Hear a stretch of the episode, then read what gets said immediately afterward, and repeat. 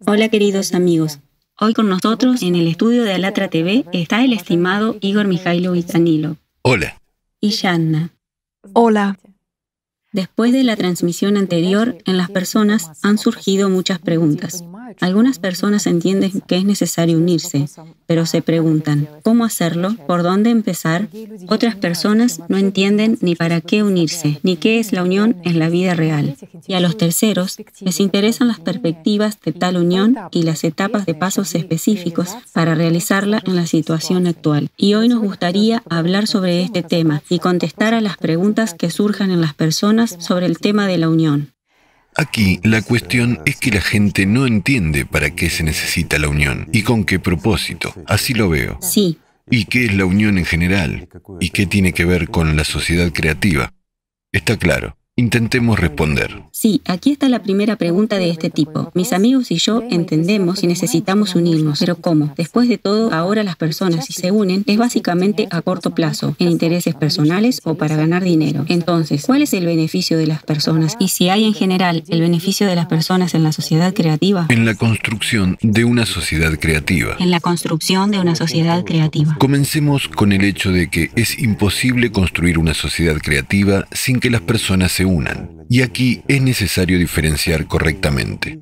Después de todo, la unión de personas en la construcción de una sociedad creativa se realiza sobre la base del formato de consumo, por extraño que parezca. Es decir, la sociedad creativa hay que construirla para que nos alejemos del formato de consumo que existe hoy en día, que promueve, apoya y favorece el desarrollo de todas las cualidades bajas del ser humano. Es por eso que tenemos guerras, mentiras, engaños en todos lados. Por lo tanto, cada persona, cada uno, enfatizo, sea quien sea en este mundo, está en el limbo. Prácticamente no tiene garantía del día de mañana, a menos que sea un tonto o una persona demasiado ingenua. Y en realidad es así. Por lo tanto, el formato del consumo se está desgastando a sí mismo, porque aquí una persona es un lobo para otra persona. Resulta la creación de un estilo de vida de acuerdo con las leyes de la manada de lobos, incluso peor, aunque en la manada de lobos todo está más ordenado que en la actualidad entre las personas. Es verdad. Todo el mundo está preocupado solo por cómo ganar, cómo engañar, cómo sobrevivir y cosas similares. Así es la vida ahora. Así es el formato. Por eso se producen las guerras, porque un pequeño grupo de personas, y la mayoría de las veces una sola persona, debido a su propia codicia y orgullo, es la causa de muchas guerras. ¿Por qué? Quiere tomar lo que no le pertenece, necesita territorios de otros, necesita fondos de otros. Por eso comienzan las guerras. Es decir, todo como ha sido durante los últimos 6.000 años. Así se solo se está creciendo y aún eso no tanto. Está claro que ahora estamos entrando en un momento no muy bueno y tenemos dos opciones por delante. O construimos una sociedad creativa o nos destruimos los unos a los otros. No es un cuento de horror es una realidad. En la transmisión anterior hablamos precisamente sobre el clima. Qué tan serio que ya ha habido una sincronización de eventos climáticos negativos. Y esta es una nueva etapa. Y muy deprimente, triste, digamos. Por lo tanto, la construcción de una sociedad creativa es la oportunidad más prometedora y única para que toda la humanidad sobreviva. Sobreviva pacíficamente, sin destruirse mutuamente. Y es necesario hacerlo. Pero para eso hay que unir a la gente.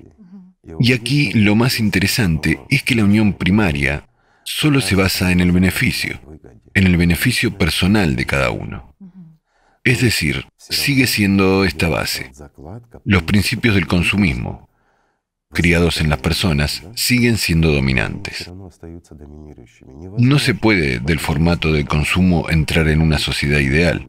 Es imposible. Imagínense, tomamos un zorro y le colocamos en un gallinero. ¿Qué será? Habrá un problema. Aquí es lo mismo. Sí, funcionarían los mismos patrones. Por supuesto. Así que tratando de trasladar a las personas que fueron formadas, en las cuales esta parte animal ya está en lo profundo, dominando en todas partes, en todas las esferas de la humanidad de hoy, y trasladamos a esta humanidad en una sociedad ideal. Es absolutamente imposible absolutamente correcto. Como dicen, para una sociedad Pero ideal las personas se necesitan ideales personas deben ideales. ser educadas. De todos modos, tiene que haber algún tipo de transición. Por lo tanto, la solución más correcta, y aquí voy a distraerme un poco. Ahora todos están buscando algún tipo de supraidea, una idea nacional, una idea unificadora. Y nadie tiene esta idea, en ningún país del mundo. Y no la tendrán, porque la única idea hasta la fecha es la idea de una existencia pacífica, la idea de lo que todas las personas ¿No es así? Así es. ¿Qué quiere toda la gente? Lo que toda la gente quiere es precisamente una sociedad creativa. Repetiremos, tal vez, que en los últimos años, son nueve años aproximadamente, hemos trabajado. Los voluntarios de todo el mundo creaban varias encuestas. Hubo la Goda, luego Alatra, diferentes proyectos y millones de personas fueron entrevistadas en realidad en todos los lugares del mundo. Quieren lo mismo. Y en lo que la gente realmente quiere, en este, su deseo, fueron formados los ocho fundamentos de la sociedad creativa. Este es el deseo de las personas, lo que ellas quieren. Y hay que hacerlo. Pero en la implementación surgen muchas preguntas de las mismas personas que quieren vivir en esta sociedad creativa. Hay muchos malos entendidos. ¿Cómo unirse? ¿Para qué unirse? Y muchos piensan que si nos unimos, aquí se activan los patrones del pasado, entonces debemos unirnos por huertos, refrigeradores y bolsillos. O como la colectivización, Sí, una colectivización absoluta, unificación. como la igualdad de todo. Todo está unificado, igual. Efectivamente, así es. Los ingresos se dividen por igual en todos. Sí, así es como nos dice la conciencia. De ninguna manera, amigos míos, debe haber mercados, debe haber propiedad privada y su frigorífico debe seguir siendo su frigorífico. Y nadie debe meterse en su bolsillo, a menos que ponga algo allí. Pero en ningún caso puede quitar nada. Sobre estos principios debe basarse la construcción de una sociedad creativa y la unión de las personas. Entonces surgirá la pregunta, ¿qué significa la unión? Bueno, chicos, es muy simple. La unión sobre la base de la idea misma. La unión significa que juntos ponemos nuestra atención en un solo objetivo. Crear una sociedad creativa para mejorar nuestra vida en primer lugar y garantizar la mejora de la vida de nuestros hijos, nuestros descendientes en general, nietos y bisnietos. Es decir, dejarles un mundo en el que habrá paz, en el que haya protección social, en el que haya confianza de cada persona en el mañana. Pero en él no habrá, digamos, estas ideas de parásitos. No se puede llamarlas de otra manera. Después de todo, estas son ideas que nos ofrece la conciencia, que todo debe compartirse por igual. Disculpen, una persona trabaja duro y la otra no hace nada y ¿qué deberíamos compartir por igual? No es justo. Y la sociedad creativa es, ante todo, la sociedad más justa y honesta. ¿En qué se diferencia? Ya lo hemos dicho, lo repetiremos aquí. Después de todo, el formato de consumo es un sistema en el que se juega con la vida de las personas. Primero, pero aquellos que juegan con la vida de las personas también juegan con sus vidas. Además, en el formato consumista, se crean todas las condiciones en la realidad para que dominen las cualidades más bajas de una persona. Esto es promovido y apoyado. Sobre papel se escribe una cosa y en la vida sucede otra. Porque aquellos a quienes delegamos el poder dicen una cosa y actúan de manera diferente. Y crean condiciones donde todo nuestro bajo florezca. Todo lo animal, odio, ira, hostilidad hacia el prójimo y muchos otros factores negativos, de donde todo nace. Tiene lugar una manipulación continua de las conciencias. Los medios de comunicación se utilizan para la negatividad. Se nos imponen patrones absolutos de un animal, y este animal está dominando sobre todas nuestras cualidades humanas. Pero fueron creadas tales condiciones, que lo que es humano en nuestra, digamos, lo que debería dominar, está en desventaja. ¿Por qué? Porque cualquier manifestación humana causa sorpresa en la multitud.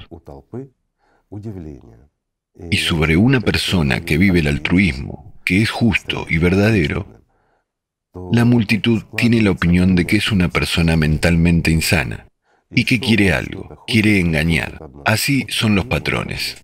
Es decir, si una persona realmente como voluntario hace algo, lo hace para que la gente significa que es anormal o se beneficia de ello. Es decir, las personas en masa ni siquiera entienden que las personas de corazón puro hacen el bien en su tiempo libre y a su propio costo. No hay tal comprensión. Todos buscan algún beneficio, mentira y engaño. ¿Por qué? Todo lo humano resulta muerto. Entonces, en una sociedad creativa a nivel legislativo y en todos los demás, todas las cualidades animales deben ser reprimidas y prohibidas y todas las cualidades humanas deben ser promovidas y desarrolladas. Y esto es sencillo.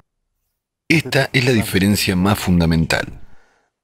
Queda esto. Hemos hablado mucho sobre la sociedad creativa, sobre la mejora de la vida, sobre la confianza en el mañana y mucho, mucho más. Bueno, también hablaremos, tal vez incluso hoy, qué beneficios brinda una sociedad creativa a una persona Enfatizo a cada persona en este planeta. Nadie debe ser pobre, mucho menos nadie debe ser mendigo, nadie debe ser oprimido. ¿Por qué? Porque hay el primer fundamento de la sociedad creativa, que dice que no hay nada más valioso que la vida humana. Y es de aquí de donde viene todo. Pero para construir esta sociedad creativa, tenemos que todos juntos, realmente todos juntos, invertir nuestra atención en la construcción de esta sociedad y hacer lo que podemos hacer. Y lo más importante, en la primera etapa, es informar, informar a todos y a cada uno. Aquí hay un ejemplo simple. Si estamos de acuerdo en que queremos vivir mejor, queremos vivir en una sociedad maravillosa donde no hay enemigos, donde no hay que temer a nadie, donde tenemos confianza en el mañana, donde no existe inflación, donde no existe corrupción y todo, todo, todo lo negativo que hay aquí, simplemente no existe porque lo eliminamos. Queremos vivir en una sociedad así, pero para eso solo necesitamos avisar a todos nuestros conocidos. Tenemos que asegurarnos de que nadie de nuestro entorno se quede en la ignorancia de que podemos construir una sociedad creativa. Y tenemos que construirla. Si actuamos así, la sociedad creativa llegará. Y llegará muy rápido depende de nosotros. Y en torno a esta idea debemos unirnos. Esto nos dará un beneficio, un enorme beneficio. ¿No es así? Entonces, ¿en qué nos unimos? En torno a la idea de la sociedad. En primer lugar, en beneficio material, beneficio para nosotros y para nuestros descendientes. Cualquier cosa que les dejemos a nuestros hijos, cualquier herencia o cualquier otra cosa no les garantiza el mañana. ¿Por qué? Problemas con la medicina, problemas con la paz en este mundo, problemas con la inflación y muchas cosas más. Es decir, dejamos a nuestros hijos, nietos y descendientes en una situación extremadamente difícil en el formato del consumo. Y eso no les garantiza el día de mañana, por más que nos esforcemos. Y si dejamos a nuestros descendientes una sociedad creativa, entonces será una garantía para ellos del día de mañana y de pasado mañana. ¿No es maravilloso? Creo que es maravilloso. Y por el bien de esto, se puede trabajar un poco, romper con su propia pereza y comenzar a comunicarse con la gente. Y aquí surge otro punto. La gente tiene miedo de comenzar a hablar sobre este tema. Hablar. De nuevo el tema, ¿qué pensarán de mí? Y miren, ¿qué pensarán de mí? Empecé a hablar de la sociedad creativa. ¿Qué tiene de malo una sociedad creativa? ¿Por qué no tenemos miedo de engañarnos los unos a los otros, de mentir para obtener algo, algún beneficio? Sin embargo, nada le dará mayor beneficio a una persona, cualquier persona, que la construcción de una sociedad creativa. ¿No es así? Así es. ¿Y tenemos miedo de hablar de eso? ¿No es una paradoja? Y ahora, miren amigos míos, Tomemos, por ejemplo, el movimiento LGBT. No tenemos nada en su contra. Todos tienen derecho a vivir su vida como quieran. Tomamos como ejemplo positivo, en este caso, que si miramos hace 20 o 30 años, nadie hubiera pensado que LGBT será aprobado. Nadie hubiera pensado que LGBT sería aprobado en muchos países a nivel legislativo. Y no se atreva a decir nada malo contra ellos. Este es un grupo muy pequeño de personas de la sociedad que han logrado sus derechos. ¿No es así? Y ya, como una minoría, no se les puede ofender. Lo siento, amigos míos, esta es una minoría que ha logrado sus derechos sobre un tema tan delicado. No tenían miedo de hablar de ello. Los miembros de la comunidad LGBT no tienen miedo de hablar sobre sus problemas, defendiendo sus derechos. Y ustedes, mis amigos, tienen miedo de hablar sobre sus derechos en la construcción de una sociedad creativa. ¿Es gracioso? No tanto. En realidad es triste. ¿Por qué es triste? Porque no estamos acostumbrados a defender nuestros derechos. Y la gente nos mostró un ejemplo, un ejemplo vivo de cómo incluso una minoría puede imponernos todos sus derechos contra nuestra voluntad. Y ustedes tienen miedo de hablar de ello con amigos, con conocidos, con el fin de hacer felices a sus hijos y con el fin de vivir en la felicidad y la alegría, para no preocuparse por ese centavo, si lo pierdes o no lo ganas. ¿Qué pasará con tus hijos? Y si te enfermas, contraes una grave enfermedad, ¿tienes suficientes fondos para curar tu cuerpo? Y si tu niño se enferma, ¿qué vas a pedir limosna, mendigar en televisión? Gente, ayúdenme. Dios no lo permita. Pero nadie está a salvo. Y en las clínicas extranjeras, curar algunas enfermedades cuesta muchísimo. Y para una persona común, promedio, estos son precios impagables. Y se ven obligados a buscar, a pedir, a apelar. ¿No es vergonzoso? No, y hacer que la medicina sea accesible, gratuita, en todo el mundo igual?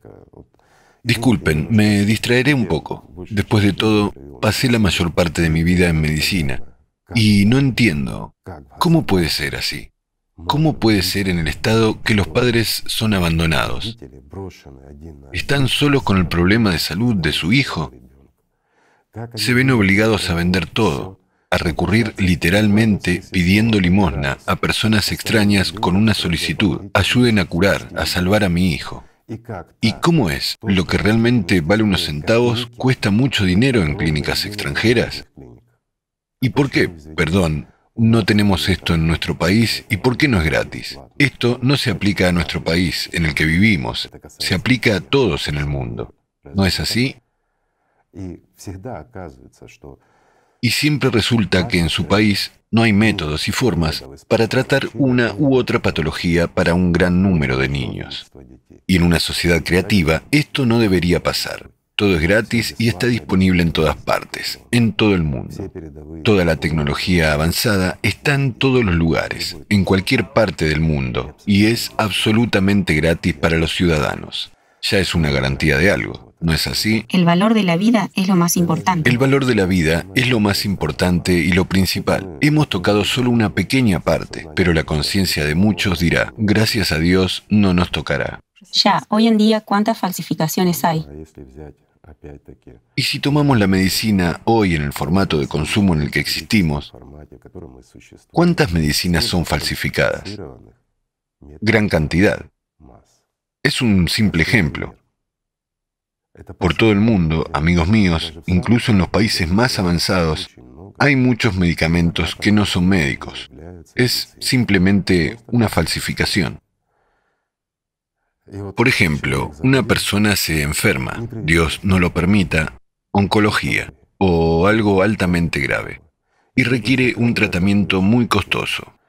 Y familiares, amigos, todos se reúnen, intentan salvar la vida de esta persona. Compran medicamentos a precios desproporcionadamente altos. Medicamentos que no curan, que son cáscaras vacías. Es solo que alguien obtuvo ganancia de eso. Y eso es normal para nuestra sociedad. Esto es normal. Y todos entienden. Bueno, sí, son sinvergüenzas. No está bien. Pero, ¿cuál es la responsabilidad? Sí, en muchos países multan o algo más por ello, o penas mínimas. Pero esto es un asesinato a sabiendas de una persona, además de robar a muchas personas. ¿No es así? Y eso solo tocamos el tema por sobre lo alto. ¿Y la falsificación de productos? ¿No pasa nada con eso? ¿Cuántos productos no cumplen con la norma estatal unificada, estándares y similares? Alguien simplemente está haciendo dinero. Falsifican todo, pero tiene un efecto muy perjudicial en nuestra salud.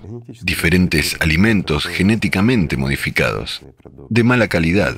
Hay alimentos inocuos que son genéticamente modificados, pero no causarán complicaciones en el cuerpo. Y hay los que causarán mutaciones incontroladas. Y esto no se regula correctamente. En el caso si se puede promover esto, aunque sea un poco, esto se vende al por mayor, en gran cantidad, y finalmente lo comemos todos. Nos hacemos daño a nosotros mismos, y eso es normal. Perjudicamos a nuestros hijos y no se sabe cómo afectará esto a nuestros nietos y bisnietos. Es decir, nosotros mismos construimos un mundo terrible. Esa es la realidad. Sin embargo, en una sociedad creativa esto no puede suceder. Es imposible. ¿Por qué? Porque dicen, ¿cómo que es imposible? Ahora lo tenemos. Ahora sí, porque tenemos ese formato. Porque no valoramos la vida humana, ni la nuestra, ni la de otra persona. Y en una sociedad creativa, el valor más alto es la vida de un ser humano, incluida la suya y la de su familia, de sus seres queridos y todas las personas. Esa es la diferencia, mis amigos. Creo que vale la pena unirse y vale la pena empezar a hablar de ello abiertamente. ¿De qué estamos hablando? Sobre lo que mejora nuestras vidas, lo que llenará nuestros refrigeradores, lo que llenará nuestros bolsillos y lo que no nos sobrecargará como un buey de carga. Y el trabajo será una alegría. Y es posible, y muchos dirán, pero ¿cómo? Fácilmente, mis amigos, fácilmente. Todo es muy simple. Es decir, de hecho, cuando la gente tiene miedo de que cambie el sistema político por otro nuevo o algo así, todos temen perder algo. Este no es un sistema político. ¿Es posible perder algo? Una vez más decimos que una sociedad creativa no puede ser un sistema político o algo más. No, es una ausencia total de cualquier sistema político. La política es manejar a la gente, es manipulación. Y como dijo Jackie, los políticos son mentirosos profesionales. Me refiero a la conciencia artificial. Es una buena conclusión que sacó entonces. Chicos, no se ofendan, pero es verdad.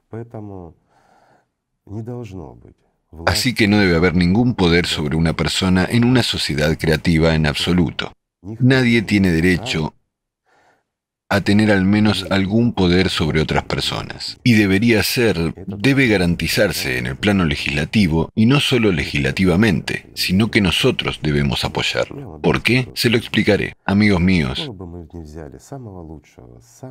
cualquier persona que tomemos, la mejor, la más iluminada, la más amable y espiritual, si la ponemos por encima de nosotros, dándole poder, se volverá el mismo que todos los demás y muy rápidamente, muy rápidamente.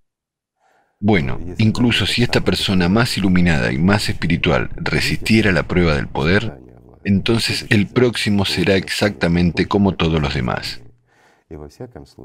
Y en cualquier caso, las personas alrededor de este líder espiritualmente iluminado llegarán a ser iguales a los que gobiernan este mundo ahora. Es la ley de la naturaleza.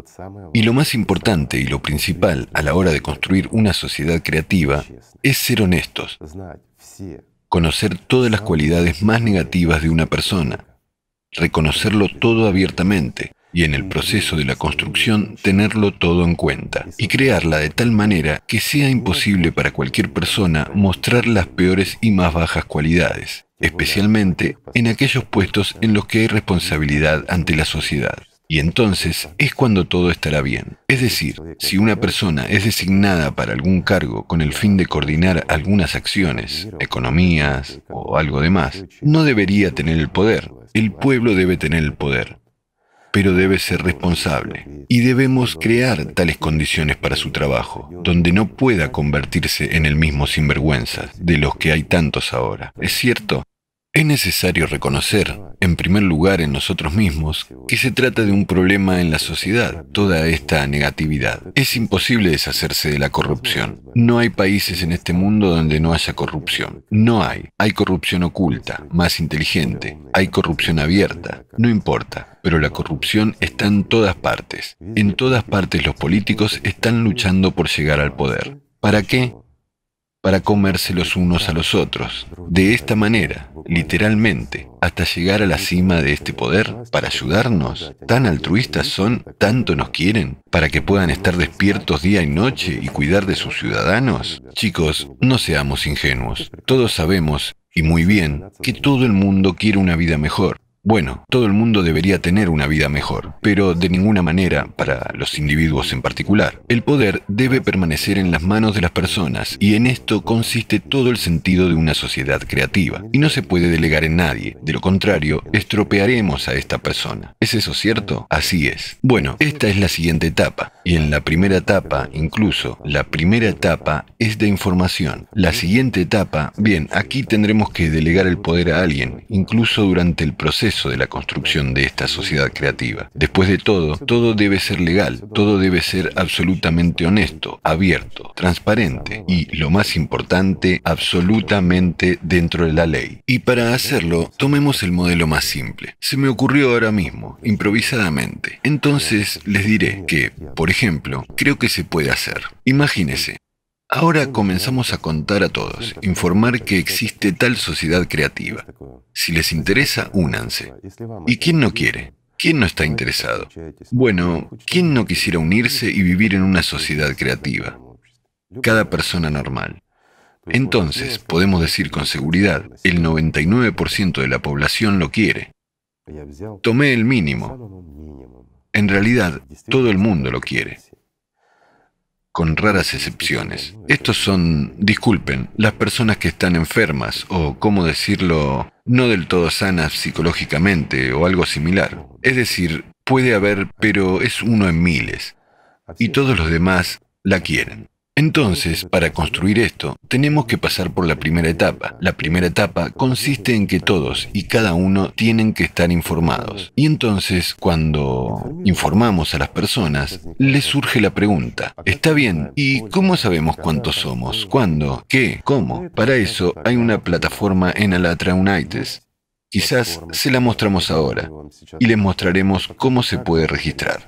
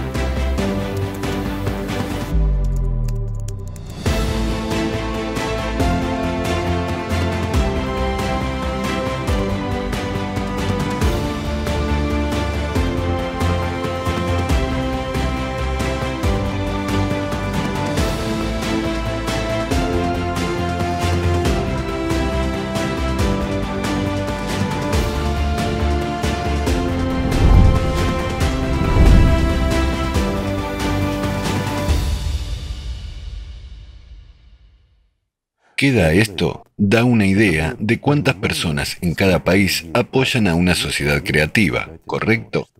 Así es. Y aquí, cuando las personas entran, se registran en un formulario simple. Las personas eligen apoyo y listo para cooperar y hacer más. Allí hay tres preguntas entre las cuales se puede elegir. El país, sí. Apoyo listo y lo haré. Sí, simplemente registrando su dirección de correo electrónico, el cual se puede inventar de inmediato, crear una nueva y registrarse. Es fácil. Pero de esta manera se ve el número de personas. Y así, por ejemplo, en un país en el que hay un cierto número, y en cada país se sabe la cantidad de los que tienen derecho a votar en las elecciones. Es decir, mucho depende de ellos, digamos, el electorado activo. Y cuando más del 50% del electorado activo en el país apoya una sociedad creativa, entonces ya se puede acercar a la segunda parte. La segunda parte, llamémoslo plataforma electoral, es decir, la creación de un sitio web especial al que la gente ingresa. Esto ya en un país concreto, al que la gente ingresa y aquí ya no necesita registrarse con su apellido, nombre y algunos de sus datos personales. Algunos datos personales. Puramente personales e identificarse con contraseña para que nadie otro pueda ingresar. Todo es muy fácil de hacer. Y esta plataforma electoral ya se está convirtiendo en la base para seguir construyendo. ¿Qué significa esto? Esto significa que el electorado comienza a elegir a aquellos políticos que apoyan completamente la sociedad creativa. Es decir, van a construirla y no eligen a otros. ¿Para qué necesitan a otros? Aquellos que quieren prolongar el formato de consumo y quieren sentarse en el cuello de la gente. Eso no está bien. Entonces, cuando las personas ya van al poder desde la posición de la sociedad creativa, desde la plataforma electoral, debe haber un cierto acuerdo. Por ejemplo, entre el electorado y esas personas a las que se les otorga el derecho de decidir por la gente. Y lo primero que tienen que hacer es aprobar una ley de plataforma electoral que ésta tiene el poder de revocar regularmente y que es la base legislativa. Y los diputados, a los que la gente ha delegado, están obligados a cumplir la voluntad del pueblo, es decir, lo que la gente dirá, votar por ello. Nosotros, en principio, Dios sabe cuándo, ya hemos hablado sobre eso, sobre tal posibilidad al crear una sociedad creativa.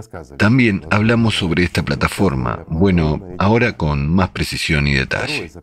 La segunda ley que deben aprobar de inmediato es la implementación de los ocho fundamentos en la constitución de su país. Y si esas personas no cumplen, han entrado en el poder. Y las primeras leyes que deben aprobar. La primera es la plataforma electoral. La segunda es la implementación de los ocho fundamentos en la constitución de su país. Si no lo han hecho, entonces este pueblo retira su derecho al voto. Es decir, organiza la reelección en este país. Y aquellos que fueron elegidos, a quienes delegaron temporalmente su poder, simplemente se convierten en personas como todos. Pero sería más correcto que también respondieran ante el pueblo por mentir, por usar la oportunidad. No cumplieron lo que prometieron. Y de aquí es de donde empieza todo. Y luego comienza la adopción de determinadas leyes, decisiones y todo lo demás. Cuando ya hay ocho fundamentos en la Constitución, luego ya es una cuestión de técnica. Pero cuando está claro, otra vez me distraigo un poco, que en un solo país construir una sociedad creativa, chicos, por más que lo quieran, esto es imposible. ¿Por qué? Voy a explicar simple. Imagínese, un país en el que la gente quería vivir como en una sociedad creativa, pero alrededor están todos los países en un formato consumista. Las economías de los países hoy en día están todas entrelazadas, en todas partes el consumismo, y aquí el sistema creativo. Es decir, es simplemente imposible sobrevivir. Por lo tanto, algunos de estos ocho fundamentos, por supuesto, se puede implementar y es necesario, y las personas estarán obligadas a realizarlo. Además, la adopción de leyes que ya está controlada por la gente y a continuación la transición gradual a la expansión de la sociedad creativa, dependiendo de la economía y de las condiciones. Aquí ya la gente tiene que ver, seguir, elegir y tomar la decisión. ¿Por qué? Porque la base es precisamente la plataforma electoral. Y aquí voy a explicar lo que es, para que quede claro. Por ejemplo, una vez a la semana hay tres, cuatro leyes que se deben considerar, con algunos puntos y explicaciones. Es fácil gastar 15, 20 minutos y votar sí o no. Muchos dirán, Hay mucha gente que no tiene acceso a Internet. Hay mucha gente. Pero esta pregunta debe resolverse. Además, no es absolutamente difícil a través del mismo dispositivo. Por ejemplo, a través de tu teléfono. Ayudar a los amigos, conocidos, a la nieta, al nieto. Puede ir a visitar a su abuela, ayudar a registrarla. Ella tiene derecho a votar, ¿verdad? Tiene. ¿Es difícil? No es difícil. Explicar, contar, y entonces la persona toma su decisión. Pero ya entra con sus códigos a través del teléfono de la misma nieta o nieto y toma una decisión. No será como ahora. Ahora tenemos muchas leyes diferentes y dicen que esto es vitalmente necesario. ¿Por qué? Chicos, seamos francos. Abrir la frontera por dos días para que alguien de los oligarcas pase la mercancía y luego cerrarla legalmente. ¿No es así? Algún tipo de leyes temporales, algunas trampas. Dicen todo fluye, todo cambia. Sí, pero hay leyes fundamentales que no deben adoptarse sin personas. ¿Es correcto? Correcto. Es decir, no es un referéndum en ningún caso. Muchos dicen esto saldrá como un referéndum. También puede surgir burocracia. Nada de burocracia. Todo será fácil y sencillo, porque todos estamos interesados en ello. Y si aceptamos la sociedad creativa, entonces debemos asumir la responsabilidad, decidir por nosotros mismos. Y al principio sí, durante la construcción, mientras haya una élite política, hay un diputado. Pero el diputado habiendo aprobado la ley sobre la plataforma electoral, ya no puede decidir por sí mismo por las personas. Puede votar por sí mismo como una persona, pero eso es solo un voto de un millón de votos. No puede tomar decisiones beneficiosas para sí mismo, para sus compinches, amigos o familiares, y no beneficiosas para aquellas personas que le han otorgado el poder. No puede, porque si no cumple la voluntad del pueblo como debe ser, Después de todo, todas las constituciones del mundo prescriben que todo el poder pertenece al pueblo. ¿No es así? Así es. Por lo tanto, él debe pertenecer al pueblo. Al menos en una sociedad creativa, si así lo queremos. Y si no queremos, no lo haremos, ¿verdad? Entonces nos quedaremos como estamos. La elección es nuestra, de la gente. Pero si lo queremos, entonces todo será legal y como debe ser, ¿verdad? No se puede destruir nada sin construir algo nuevo.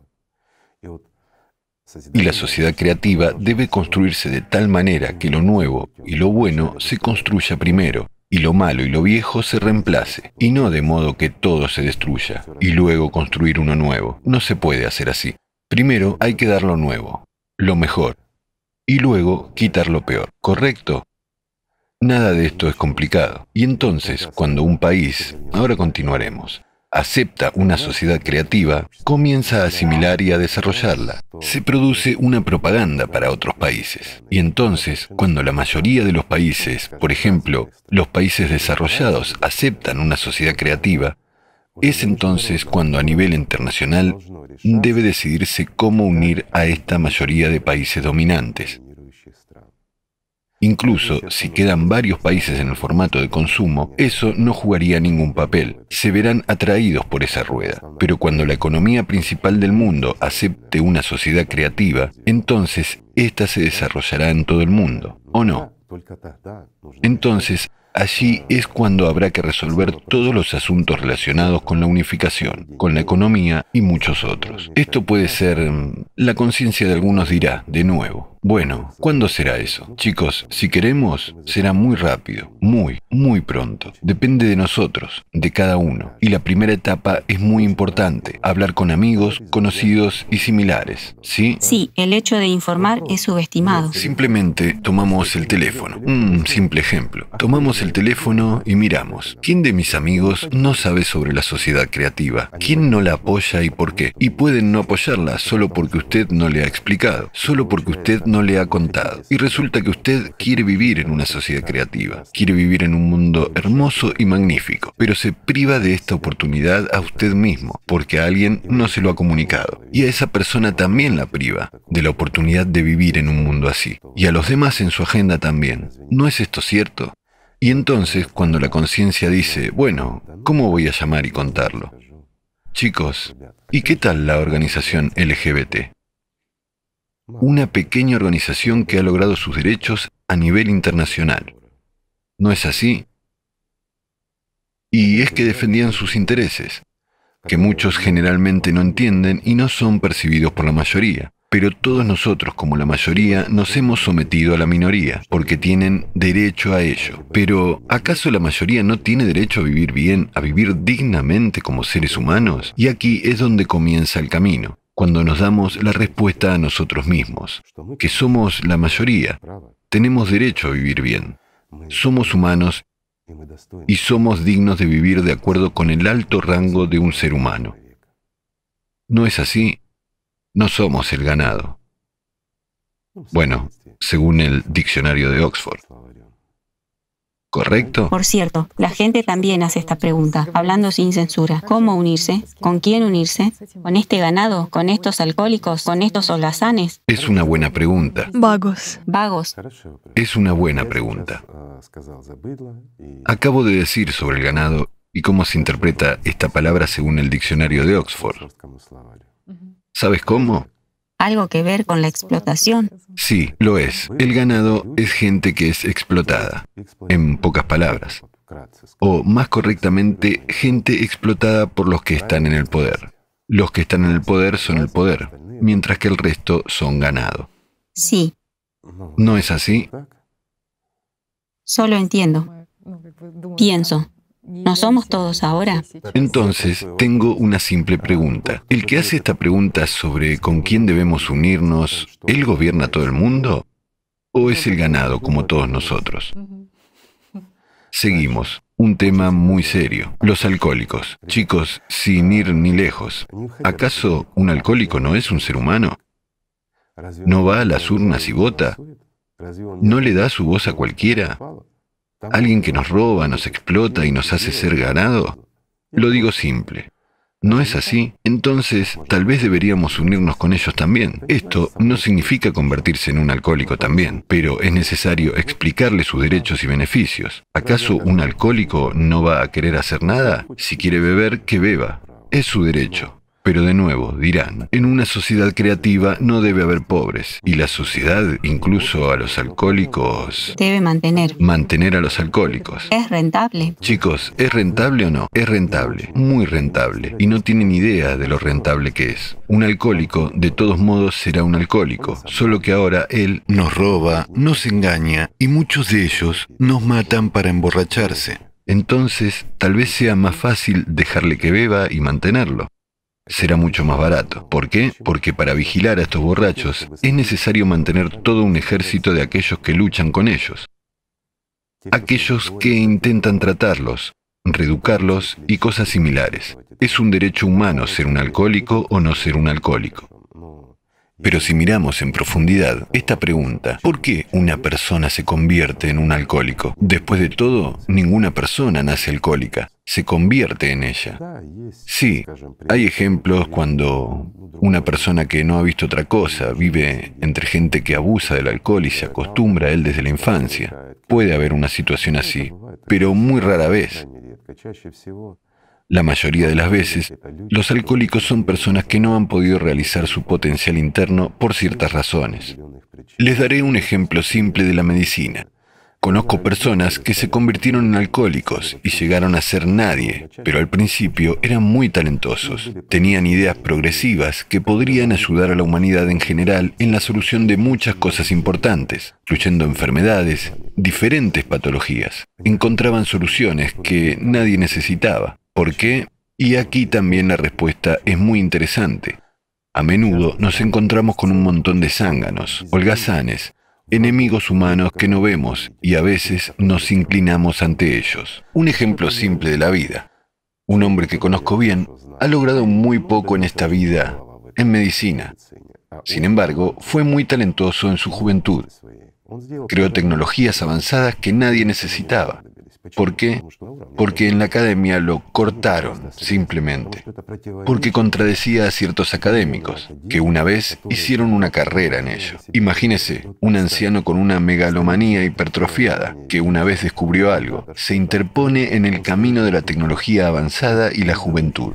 ¿Es eso correcto? Y debido al hecho de que este talentoso médico se enfrentó a una pared impenetrable, simplemente sufrió una crisis psicológica. Bueno, y amigos, ayudantes. Ya saben, como dicen, toma algo y relájate. Una vez ha tomado y se ha relajado. Después la segunda vez y luego cayó en la ilusión. Y en la ilusión del alcohol sigue siendo un héroe, se realiza a sí mismo y no tiene que construir una carrera en la vida o algo más, luchar por algo. Después de todo, en esta ilusión suya, ya cree que vale algo y lo ha logrado todo. Pero cuando está sobrio, mira este mundo y se da cuenta de que no es nadie. Y esto es lo peor para un alcohólico. Después de todo, no hay razón fisiológica para depender del alcohol. Un día, dos, y ya está. La persona se limpia. Es un veneno. El cuerpo no lo acepta. Pero hay un problema psicológico y se encuentra precisamente en la manía de la grandeza del hombre, en su egoísmo personal. Cuando no puede lograr algo en la realidad, comienza a consumir alcohol, drogas y diversas sustancias que lo introducen en un estado de ilusión. En este... Mm, la ilusión es un mundo paralelo, en el que vale algo. Después de todo, hablen con alcohólicos o mírenles. Cuando se sientan en la misma mesa, son personas normales y educadas. En cuanto toman 50 o 100 gramos, ya comienza la transformación, la mutación de las personas en animales, orgullo, egoísmo y a continuación más abajo, y más abajo, hasta una bestia que odia todo y a todos. ¿No es así? Así es. ¿Por qué? Son ilusiones. Y estas ilusiones se les imponen fácilmente, los dominan. Es más fácil y más sencillo para ellos vivir allí. Y la causa a veces no radica en los alcohólicos en sí, sino en nosotros, que los rodeamos, y en el formato de consumo donde alguien tiene la posibilidad de dominar sobre alguien. Y muchos dirán, ¿pero cómo? ¿En la sociedad creativa esto no existirá? Por supuesto que no. ¿Por qué? Porque hay una plataforma electoral y nadie puede interponerse en el camino de las personas talentosas y nadie puede hacernos daño a nosotros como sociedad. Si nosotros, la humanidad, podemos beneficiarnos de esto, entonces ningún enemigo humano debe interponerse en el camino debido a su egoísmo. ¿Por qué? Porque nadie tendrá poder sobre nosotros. Hay un campo único donde podemos decidir y nadie nos va a poder engañar. Muchos pensarán de inmediato que, bueno, este es el campo para el engaño, porque se puede... No, chicos, no habrá engaño. Y por el intento de engañar y explotar a las personas habrá responsabilidades, y la responsabilidad será grave. Un animal no puede dominar a los humanos. La construcción de esa forma es la correcta. Entonces el mundo será hermoso. Entonces el mal no existirá en este mundo. Y atravesando todo el continente, Esté donde esté, no encontrarás nada malo. Y nadie insultará y mucho menos robará, ¿verdad? Aquí dirán, ¿insultará? Sí. Sí, amigos míos, ni siquiera se puede insultar los unos a los otros, porque es una manifestación de un animal. Es una agresión que hay que controlar, y si no la controlan, entonces ella les domina. Entonces necesitan ayuda o medidas de tratamiento.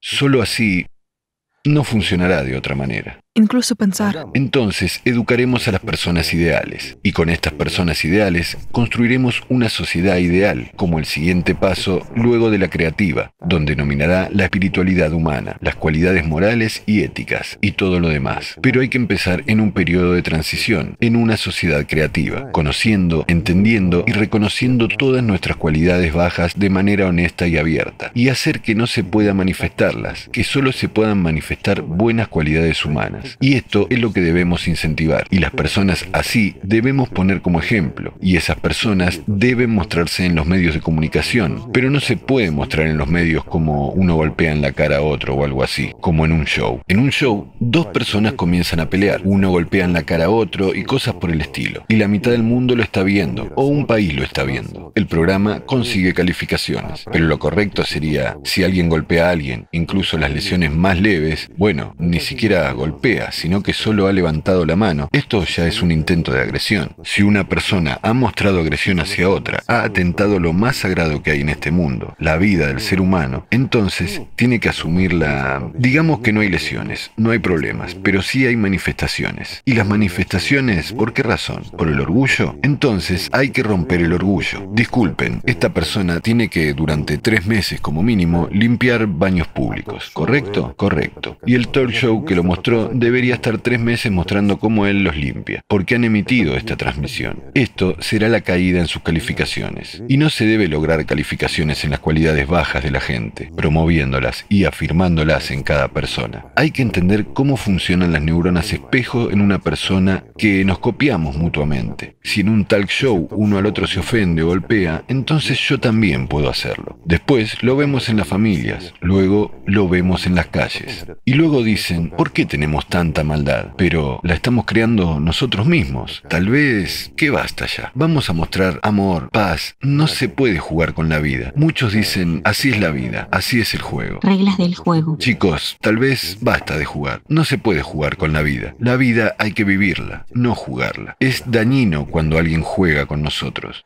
Debe haber paz, orden, amor y respeto. ¿Correcto? Igor Mikhailovich, ¿puedo hacer una pregunta? Falta un puzzle todavía. Todos quieren medicina gratis. ¿Y a expensas de qué se realizará esto en una sociedad creativa? ¿De dónde sacar los fondos? La medicina gratuita. Esto significa que toda la humanidad mantiene medicina, educación y todo lo demás. Es decir, los médicos deben recibir un salario decente, no menos de lo que reciben ahora. Tienen que vivir perfectamente cuando son verdaderos médicos. Y a los parásitos hay que quitarlos. Si quitamos los parásitos de todas partes, entonces se liberarán enormes fondos. ¿Saben cuántos zánganos hay en medicina? ¿En ciencia? ¿Cuántas instituciones donde tenemos sentados, lo siento, verdaderos parásitos y holgazanes que no aportan nada?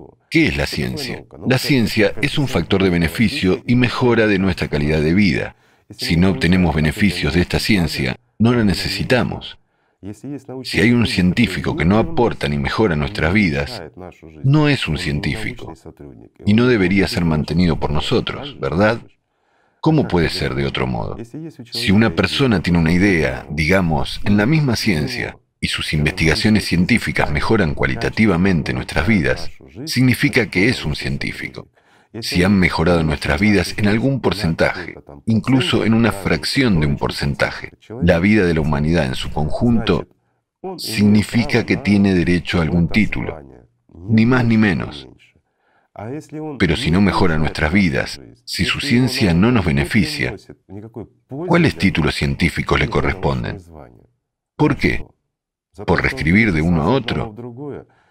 Por inventar algo, descubrir algo que nadie necesita y no funciona y jamás funcionará. Sin embargo, él recibe bonificaciones, recibe un salario, se convierten en profesores, académicos, los que, disculpen, se interponen en el camino de los que realmente son inteligentes, talentosos, que tienen muchas ideas, esas ideas que pueden ser implementadas para mejorar nuestra calidad de vida. Son cosas objetivas, por lo tanto, no debería haber parásitos. Cualquier trabajo científico que se en la sociedad, y esto nuevamente, ya que se trata de toda la humanidad, debe estar en la plataforma. Está claro que habrá asociaciones de personas que están vigilando esto. La simple pregunta es, ¿cuánto su invento ha mejorado mi vida? En nada. Esto debe ser confirmado.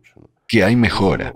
Si se ha mejorado en realidad, y hemos llegado a vivir mejor o la medicina ha mejorado, algo más ha mejorado. Entonces sí, una persona tiene derecho a algún título y recompensa. Y si no es así, chicos, ¿por qué? Así de buenas, porque es un buen hombre o es tan inteligente y astuto que engañó a todos, escribió una docena de artículos, un par de libros que nadie ha leído y su invento que nadie necesita y por eso obtiene un título. Bueno, todo esto es un engaño, una mentira. Y de nuevo, el consumo de fondos, fondos públicos, y en este caso estos son fondos de la sociedad de cada uno de nosotros. No debería ser y no será así. porque Todo debe ser justo y simple. ¿Qué diferencia hay? Bueno, lo entiendo, por supuesto, sí. Imagínese el nivel de doctor en ciencias de un académico en la sociedad creativa. Esta persona tiene que mejorar mucho la vida de cada uno de nosotros y que será mejorada por mucho, mucho tiempo. Debe trabajar por el bien de la humanidad. Entonces es digno de eso. Y si no, entonces no. Una persona común. ¿Qué una persona común? ¿Qué significa común? Sí, todos somos comunes y pocos comunes. ¿O qué? ¿Hay algunas personas no ordinarias o algo así? Tres manos, cuatro narices. Esto no es una persona común. Aquí ya es obra de la naturaleza. Y todos los demás que, digamos, encajan en la la antropometría natural, son todos personas comunes. Así que no se puede ordinario, no ordinario, todos somos humanos, todos somos iguales. Creo que todavía hay muchas preguntas. Muchas. Pasemos a las preguntas. Lo siento, un poco de introducción, pero creo que ahora está claro para qué y cómo podemos unirnos. ¿Sí, mis amigos? No nos unimos, lo digo una vez más, ni por carteras ni por refrigeradores. Por nada, ni por familias, ni casas, ni huertos. Nadie ha de perder nada. Solo nos sincronizamos, poniendo nuestra atención en un solo objetivo, con el fin de conseguirlo. ¿Podemos hacerlo? Fácilmente, mis amigos, y tenemos que hacerlo. Y sobre la sincronización, usted lo ha señalado muy bien. También hay muchos experimentos sobre el hecho de que en la naturaleza, en muchos sistemas, existe un efecto de sincronización. Por supuesto. Que el científico Huygens descubrió en el siglo XVII. Y dijo, se dio cuenta cuando observó los relojes de pared, que con el tiempo simplemente comenzaron a funcionar al unísono. Unos relojes. Sí, unos relojes comenzaron a funcionar al unísono. Simplemente afirmó que mientras están sobre la misma base, entran en resonancia. Un péndulo. Es decir, en una onda. Sí, entre dos péndulos tiene lugar la resonancia electromagnética. Sí, y aquí también un punto interesante. Sobre esta base se llevaron a cabo muchos experimentos y lo notaron. Y ahora, mis amigos, haré una pregunta simple. Imagínese una plataforma con dos péndulos en ella, que funcionan de forma no sincronizada, y algún tiempo después comienzan a sincronizarse, claro, por la plataforma. Y ahora, la pregunta, imagínese una plataforma en la que se encuentran dos péndulos y otra plataforma en la que se encuentran diez péndulos, y los diez péndulos operan a su frecuencia. Es decir, no existe la sincronización en absoluto. ¿Cuál de estos sistemas se estabilizará más rápido? ¿Empezará la resonancia? Una pregunta simple. ¿Qué creen? ¿Dónde hay 10? Donde hay 10, sí, pero la conciencia dice, ¿dónde están los dos? ¿Por qué dos lo harán más rápido que 10? No, mis amigos, 10 péndulos entran en resonancia mucho más rápido que dos. Y nuevamente, la unión, si tomamos, digamos, según el mismo Tsiolkovsky, ¿sí? Sí. Cuando dos personas se unen, su fuerza mental, Aura. o aura, se fortalece siete veces. ¿No es interesante? Y con cada posterior, más aún, es decir, sí, tres. Se eleva a potencias, es decir, sí. Correcto. Si tres personas se unen, entonces ya serán siete al cuadrado. Es decir, se amplifica 49 veces. Efectivamente. ¿No es interesante? Pero lo más importante es que esto sucede en la misma onda, digamos, y tiene que ser un objetivo común. Es muy importante. Necesariamente. Y aquí es muy importante, él también lo señaló, debe haber una idea, un objetivo en común, y nuestra atención debe entrar en ella. Es decir, debemos entrar en resonancia para lograr un solo objetivo. Esto es de lo que estamos hablando. En la creación de una sociedad creativa, nuestra unión solo es necesaria para que juntos pongamos nuestra atención en un objetivo y lo implementemos. Es decir, debemos resonar, no disonarnos nosotros, ¿correcto? Entonces lo construiremos muy fácil y rápido. Y todo depende, amigos míos, de nuevo, de nuestras aspiraciones y de la fuerza que ponemos. Y la fuerza de la persona, la verdadera fuerza, está en nuestra atención. Si la invertimos allí, pero, de nuevo, la invertimos a partir de nuestro deseo de hacer del mundo un lugar mejor para nosotros mismos. Y no estamos contradiciendo incluso los mismos patrones de consumismo. Queremos hacer un mundo hermoso y seguro para sus hijos. Es un verdadero legado que podemos dejar. ¿No es así? Les damos no solo el día de mañana, sino también pasado mañana. ¿No vale la pena dedicar un poco de tiempo y atención a esto? Vale la pena, mis amigos. La vida vale la pena. Igor Mikhailovich, pero ¿cómo entender las palabras de Tsiolkovsky? Después de todo, solo por conciencia material, suena fantástico, que las dos auras se unen y todo se amplifica siete veces. Es la fuerza. ¿Cómo entender esto? Después de todo, el aura es un concepto tan inestable que cambia en el día varias veces en una persona. Sí, ahora tocas un poco las manifestaciones metafísicas. Déjame explicarte en el lenguaje de la física. Imagínate esto. El límite de peso que puedo levantar es de 50 kilogramos y el límite de peso que tú puedes levantar levantar es de 50 kilogramos. ¿Cuánto podemos levantar entre tú y yo? Pregunta simple. Sí. ¿Nuestras restricciones de levantamiento de pesas? Si usamos matemáticas, entonces 100 kilos. Sí, 100 kilos, ¿verdad? Pero te diré que estás equivocada. ¿Por qué? Porque cada uno por separado puede levantar 50 kilos. Y juntos podemos recordar a Arquímedes, hacer funcionar los cerebros. Como dicen, podemos recordar las palancas y levantar juntos una tonelada. ¿A que sí? Genial. Genial. Y en esto está la fuerza de la unión, porque nos unimos no solo físicamente, sino también mentalmente, a nivel espiritual y mental, lo que significa que nuestras capacidades aumentan muchas veces, ¿correcto? Y cuán importante y valioso es cada siguiente. Y qué tan importante es que la persona les informe a los demás. Muy importante. Cada persona es muy importante. Porque el siguiente ya no es uno más. Porque cada persona que empieza a resonar con todos aumenta esa resonancia. Muchas veces. Muchas veces. Correcto. Sí, también hay un ejemplo de esto en física, cuando William Tiller realizó experimentos sobre cómo la fuerza dirigida de muchas personas puede influir en la materia. La fuerza de la atención. Aquí William Tiller hace tal analogía comparando el poder del pensamiento de una persona con una bombilla de 100 vatios. Y sobre la bombilla fue el experimento no el experimento, sino lo que ha dicho, que, por ejemplo, una bombilla de 100 vatios ilumina una habitación, no da mucha luz, pero en ella se encuentra tal poder que si se sincroniza el trabajo de todos sus fotones, que según él son supuestamente...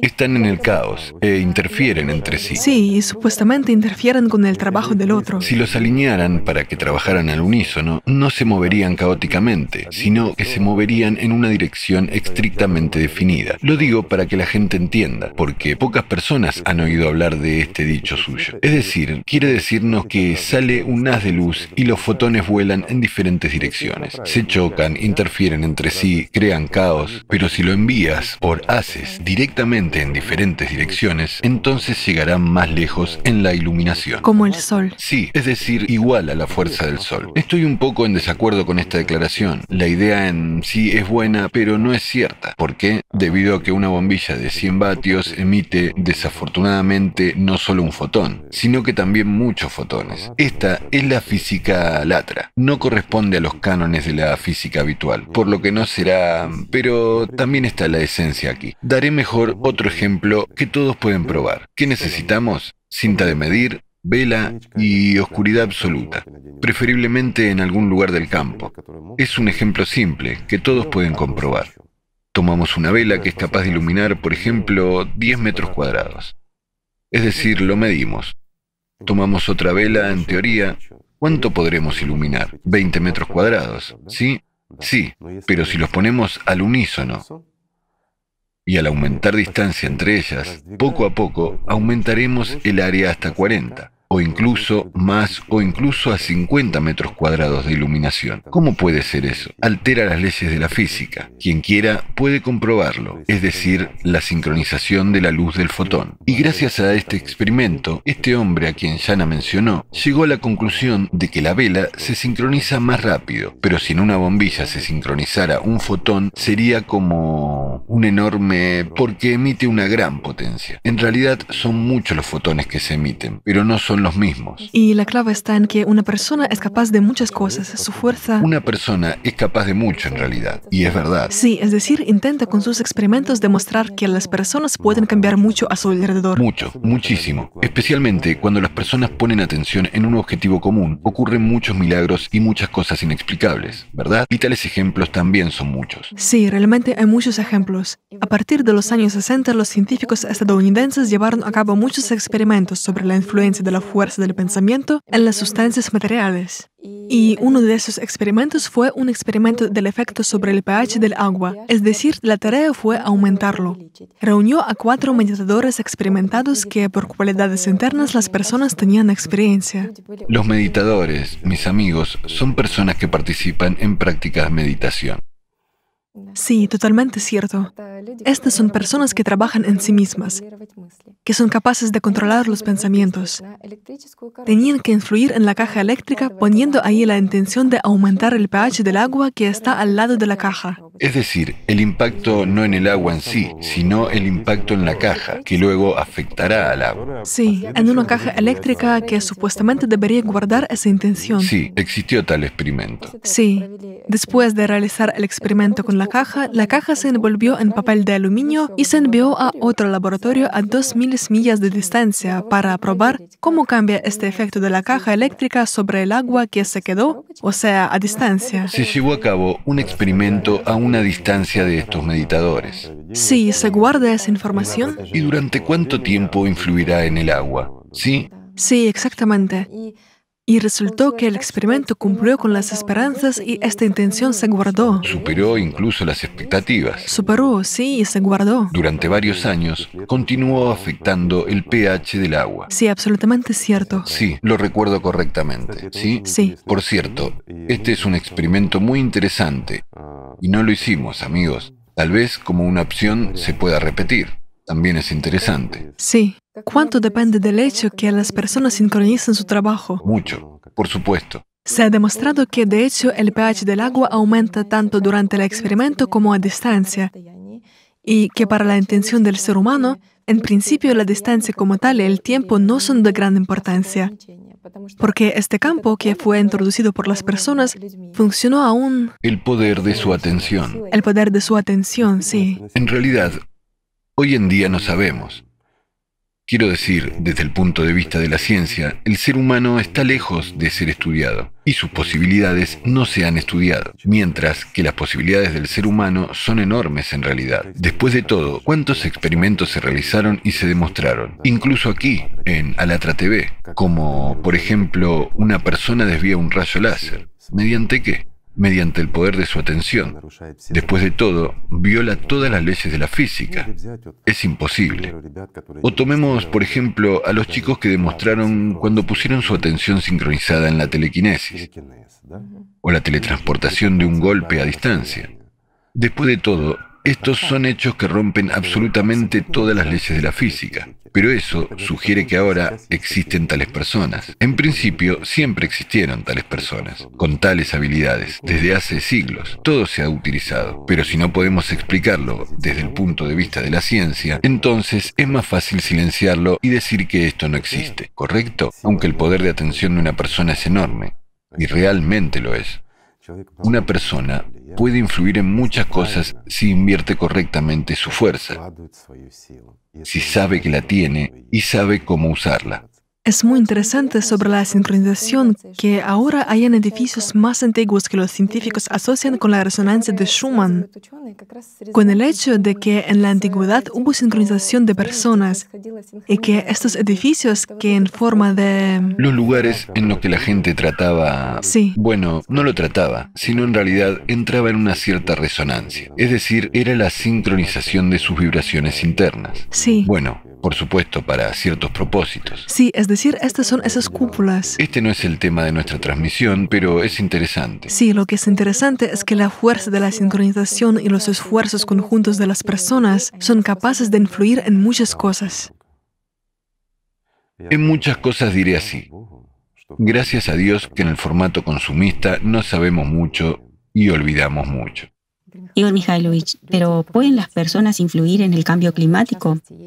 En particular, hay una teoría que dice que la energía psíquica de una persona puede afectar la actividad sísmica. Recordemos que desde tiempos inmemoriales hubo personas que fueron consideradas santas, por ejemplo, en la misma India, pero en muchos lugares, los que si se asentaban en alguna región, entonces era una bendición para aquella gente que vivía en esta región. ¿Por qué? Porque los fenómenos climáticos así no pasaban. Después de todo, hay muchos ejemplos. Por eso trataban de complacer de alguna manera a estos santos, para que Dios no lo quiera, no se fueran. Se preocupaban para que se quedaran. Por eso, y la lluvia fue oportuna, y no hubo cataclismos, y todo lo demás, incluyendo la actividad sísmica en áreas sísmicamente peligrosas, se disminuía si un santo se asentaba allí. Pregunta, ¿por qué? ¿Tan fuerte era ese santo? ¿Cuál era el mecanismo? ¿Cómo creen? No, mis amigos, Simplemente la fe en ese hombre unía a las personas que vivían en esta localidad y ya estaban poniendo el poder de su atención en que todo estaría bien. Y ya no solo el santo estaba involucrado. Era solo como alguien que unía y sincronizaba la atención y la fuerza de otras personas que, sin siquiera saber cómo usar esta herramienta, la usaban. Sin embargo, hoy en día ciertamente tenemos la ciclicidad en el cambio climático.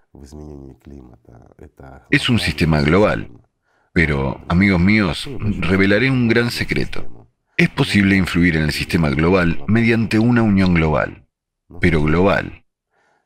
No importa cómo los individuos se esfuerzan, nada funcionará. Esto concierne a todos. Si anteriormente concernía a una región determinada, la región podría de alguna manera corregir la situación.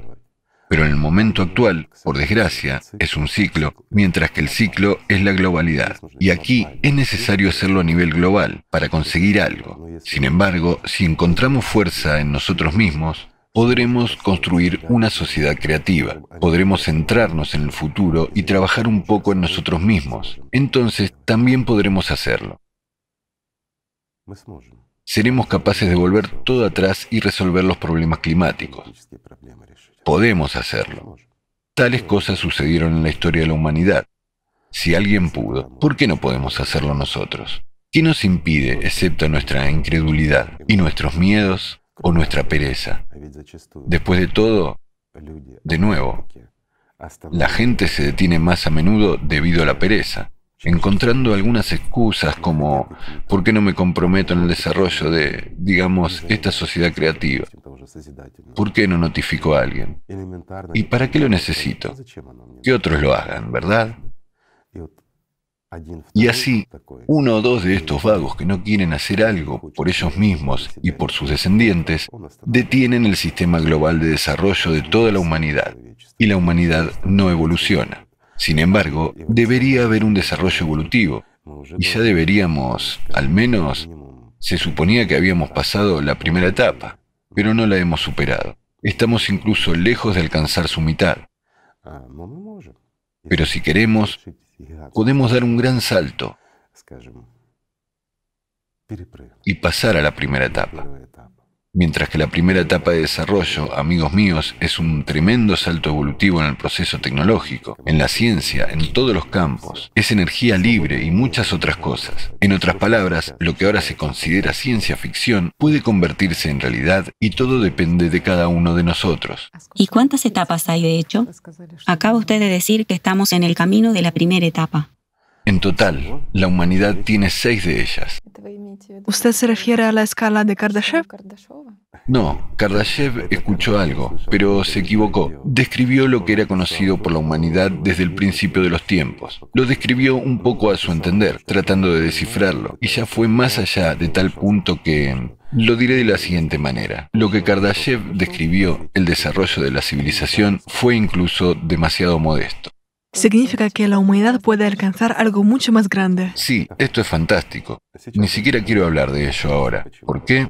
Porque la gente considerará que estamos aquí escribiendo una nueva novela de ciencia ficción sobre el futuro. Bueno, sí, básicamente si nos referimos a los problemas que existen, entonces la carrera espacial, las guerras de las estrellas, solo que hasta ahora... La guerra de las galaxias y todo lo demás es otra cosa. Es solo que todo lo que solía ser ciencia ficción en el pasado y lo que se llamaba utopía, ahora lo estamos usando activamente. Absolutamente correcto. Por lo tanto, es absurdo cuando dicen, por ejemplo, que la sociedad creativa es una utopía, porque tal vez... La sociedad creativa no puede ser una utopía. Exactamente. ¿Por qué? Porque es una realidad absoluta y debe ser abordada de manera sensata, razonable y equilibrada. ¿No es así? Mientras que todas las utopías, ese mismo comunismo y muchas otras cosas, esa misma utopía se convirtió en una utopía. ¿Por qué? Porque el poder quedó en manos de unos pocos individuos. Esta fue, perdónenme, la causa de lo que resultó ser una utopía. Así que queremos dar a toda la gente, de nuevo, queremos igualar a todos. Chicos, ¿es realmente posible igualar a todos? Una simple pregunta. Es imposible. Una persona debería tener una oportunidad. Sí, en la sociedad creativa deberíamos estar protegidos socialmente. No debería haber gente pobre. Todos deberían tener una casa, suficiente comida, servicios médicos, ropa. Todo debería estar accesible. Debería haber de todo, simplemente por el derecho a nacer. Una persona debería estar absolutamente protegida socialmente, definitivamente, pero si quiere vivir mejor, debe ir a trabajar en beneficio de la humanidad. ¿Es eso correcto? Es correcto.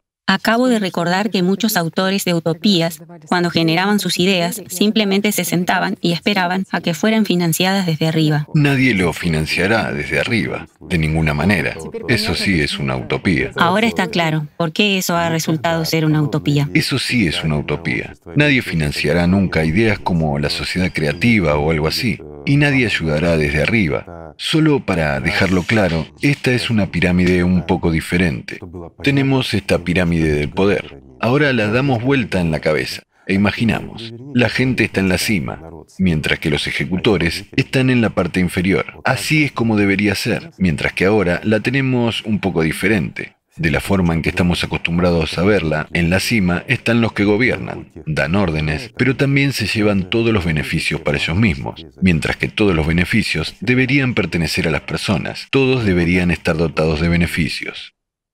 Fue interesante lo que usted dijo una vez, que la gente va al poder, más bien a la política, con buenas intenciones, para ayudarnos, pero de repente, un día... Y un día todos se vuelven iguales, ¿verdad? Incluso al principio de nuestra conversación dijimos que no importa qué clase de buena persona tomemos, es suficiente ponerlo en el poder y se convierte en igual que todos. ¿Por qué? Porque así es la ley, amigos míos, de cualquier manera que la retuerzas, pero matando a un dragón, una persona misma se convierte en ese dragón. Ese es el punto. Existe la confirmación científica de este hecho en particular. Hubo una investigación en Ontario. Los neurobiólogos estudiaron el cerebro de una persona que había estado en el poder durante mucho tiempo. Y también fue interesante, observaron que cuando las personas están en el poder durante mucho tiempo, se producen cambios en su cerebro. En particular, disminuye un cierto proceso neuronal de reflexión, especular, lo que afecta directamente a las neuronas espejo, y una persona simplemente no experimenta. Una parte que es responsable de las cualidades humanas y la empatía, ¿verdad? Correcto. No sienten empatía empatía en absoluto, lo que quieren otras personas, qué tipo de emociones experimentan, la empatía hacia otras personas. Están afectadas, por lo que una persona deja de empatizar y deja de aprender. ¿Por qué se desactivan estas neuronas espejo? Incluso grupos enteros se desactivan allí. Es porque una persona está en el estado de orgullo, cree que ha superado a todos y no tiene a nadie de quien aprender. Ella misma es un ejemplo. Y hay orgullo, megalomanía y muchas otras cosas. Por lo tanto, naturalmente, esa misma empatía simplemente se deteriora. Se deteriora, por supuesto. La interacción con aquellas personas que, de entre las cuales vino y ascendió a este, por así decirlo, trono, se forma un enorme abismo. Una persona comienza a pensar ya en diferentes categorías. Hay tareas más serias y naturalmente, lo quieran o no, tales personas empiezan a dedicar mucho tiempo para sí mismos. Y la mayor parte de su tiempo y sus pensamientos giran en torno a su egoísmo y orgullo personal. Esto es realmente así. ¿Por qué? Porque tan pronto como estos procesos tienen lugar sobre los que este hombre escribió, los pensamientos comienzan inmediatamente a dar vueltas alrededor del egoísmo. Y todo se mide con respecto a uno mismo, pero no con respecto a otra persona. Desafortunadamente sí, la posición es así. Por lo tanto, no significa que puedan entender lo que la gente necesita. Ciertamente, porque la conciencia cambia a otras cosas. Así es la estructura humana. Esta es su función. Esto debe ser conocido y entendido. Por lo tanto, debemos luchar para que la gente no se enferme. Debemos crear condiciones en las que una persona no sufra tanto, ¿verdad? Y todo estará bien. No malcriar a la gente. Sí, no se puede malcriar a la gente. En psicología hay incluso un término ilusión de objetividad, cuando una persona pierde la imagen real del mundo y todo comienza a girar a su alrededor. Esto es precisamente lo que se describe. Sí. Las formas de manifestación son diferentes, pero en este caso es exactamente como un mecanismo.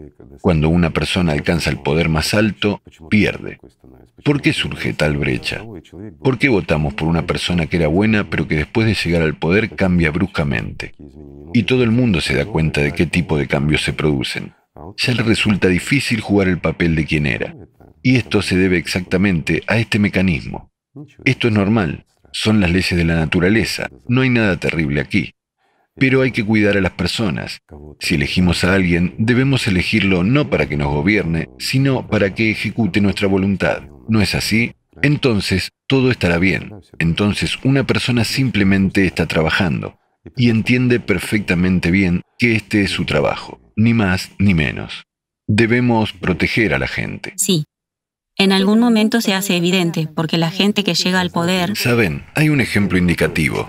Es muy impresionante para entender lo que pasa a esta gente. Es una realidad. Todo el mundo recuerda la Gran Guerra Patria, el asedio de Leningrado. Había una ciudad que estaba bajo un bloqueo. La gente moría de hambre y similares. Entonces había un funcionario del partido que era un líder que representaba al Partido Comunista. Y él supervisaba el orden allí. Y para que piensen bien y correctamente, mientras la gente comía cadáveres, se comían los unos a los otros, se morían de hambre. Es verdad, una triste verdad.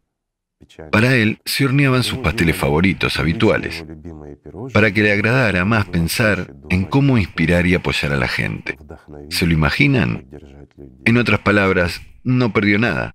Incluso allí vivió como estaba acostumbrado. La Segunda Guerra Mundial.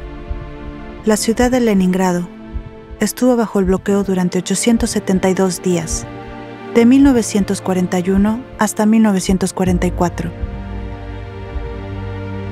De los recuerdos de testigos presenciales que estaban cerca de la cúpula gobernante de Leningrado sitiado, la gran mayoría de los ciudadanos de Leningrado murieron de hambre y no de operaciones militares. Cientos de miles de cadáveres de personas que murieron de hambre yacían en las calles de Leningrado. La gente se encontraba en un estado de extrema desnutrición. Ya en los primeros meses del asedio, cientos de las personas fueron arrestadas por matar a otras personas para comer la carne de sus cuerpos, mientras que los ciudadanos de Leningrado comían perros, gatos, ratas, mataban adultos y niños y comían sus cadáveres la cúpula gobernante, el particular, el primer secretario de los comités regional y municipal de Leningrado del PCUS. Andrei Zdanov, así como sus secuaces, no se privaban a sí mismos de nada, ni de las salchichas ahumadas, ni de los pasteles favoritos. Así, especialmente para el dueño de la ciudad, el camarada Zdanov, estaban preparando sus pasteles favoritos, para que le resultara más agradable pensar en los ciudadanos comunes de la ciudad. Después del bloqueo de Leningrado y hasta el día de hoy, la historiografía está tratando de convertir la realidad inconveniente, la verdad sobre el poder, en un mito. Pero miren las fotos de aquellos años. Este es el dueño de Leningrado y su séquito, que representaban el poder y estos son los ciudadanos comunes de Leningrado. Hagan sus propias conclusiones.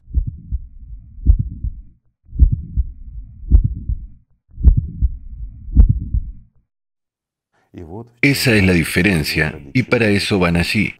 No para cuidar de alguien o hacer otra cosa, sino para comer sus pasteles favoritos, incluso cuando todos están muriendo de hambre. Así es como el mundo está organizado. Nosotros mismos corrompemos y en realidad castigamos a estas personas de esta manera. Nosotros mismos castigamos a esas personas, literalmente las privamos de vida y humanidad, cuando las dotamos de un gran poder. Por lo tanto, no deberíamos sorprendernos u ofendernos. Por el contrario, a esas personas hay que salvarlas, y el camino de la salvación es uno. Imaginemos, digamos, que alguien debería ser un representante en la sociedad creativa en las primeras etapas de su construcción. Empecemos, lo repetiremos de nuevo. La primera etapa es informar a la gente. La siguiente etapa es ya la construcción de la plataforma electoral. Muchos entusiastas, entiendo, comenzarán inmediatamente a hacer esta plataforma, a pensar, chicos, en primer lugar, tenemos que pensar e invertir atención en cómo todos juntos podemos unirnos más rápido. Y cuando somos, como dijimos, más del 50% del electorado en uno u otro país, solo entonces debemos hacer la plataforma electoral y ya registrar a la gente. No hay que adelantarse a los hechos. Y luego ya está la siguiente. la etapa política y la incorporación de los ocho fundamentos en la Constitución, y decidir ya en el nivel legislativo cómo implementarlo, todo por etapas, correctamente y sin prisa. Entonces, cuando se apresuran y dicen, ¿para qué sirve esta etapa de información? Escribamos inmediatamente las leyes. Esto es... Nadie necesita esas leyes. Será inútil. Por supuesto, la gente tiene derecho a discutirlo ahora y cómo puede ser en una sociedad creativa, a celebrar reuniones de expertos. Es una especie de preparación, una base que podría ser necesaria en la posterior adopción de unas u otras leyes, en la construcción de la propia sociedad creativa. Pero por ahora, ahora lo más importante es informar a la gente, notificar a todos y cada uno. Y cuanto mayor sea el número de personas involucradas en la resolución de este asunto, más rápido se implementará todo. ¿Por qué? Juntos podemos hacer mucho. Nuestra atención tiene un gran poder. Esto es realmente así. Y solo imagínese, cuando hemos construido una sociedad creativa desarrollada incluso en un país en particular. No la hemos establecido completamente todavía. Como dijimos, es imposible construirla en un país en particular. Sin embargo, se adoptan muchas leyes basadas en los ocho fundamentos y todo se está desarrollando. Sin embargo, alguien tiene que representar al país en algún lugar.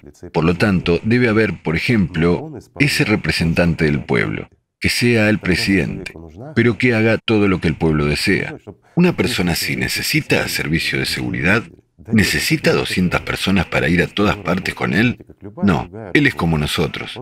Es simplemente su trabajo. Perdónenme como cualquier otro trabajo. Él fue allí y dice, la gente quiere lo siguiente. Sí, él representa al país, pero representa a la gente y su decisión. Y puede vivir libremente. No necesita, perdone los detalles, pero antes de entrar en un baño, que algunos profesionales lo examinen para que, Dios no lo quiera, surja cualquier inconveniente. ¿Se imaginan una vida así? No es vida. Una persona literalmente se mete en prisión, bajo guardia, y está vigilada en todas partes las 24 horas del día. Tiene esto deja de ser vida. Tiene muchos problemas y todo el mundo le odia. ¿No es así? ¿Vivir en el odio bajo guardia para ganar algún centavo? Por el amor de Dios. En esta especie, autoaislamiento. Después de todo, la gente con talento puede ganar más y de manera más fácil y sin ningún aislamiento, sin nada. ¿No es genial cuando uno puede ir a una tienda o a otro lugar? Todo el mundo le conoce, le saluda. Él representa a la gente. Nadie lo amenaza. Creo que también es maravilloso. ¿Verdad? ¿No es una salvación para esta persona? Es una salvación. Es una excelente respuesta a la pregunta de que por qué es beneficioso para los mismos políticos o los que están en el poder. De hecho, precisamente por esta razón, también que usted acaba de expresar. Por la razón de la libertad y la vida,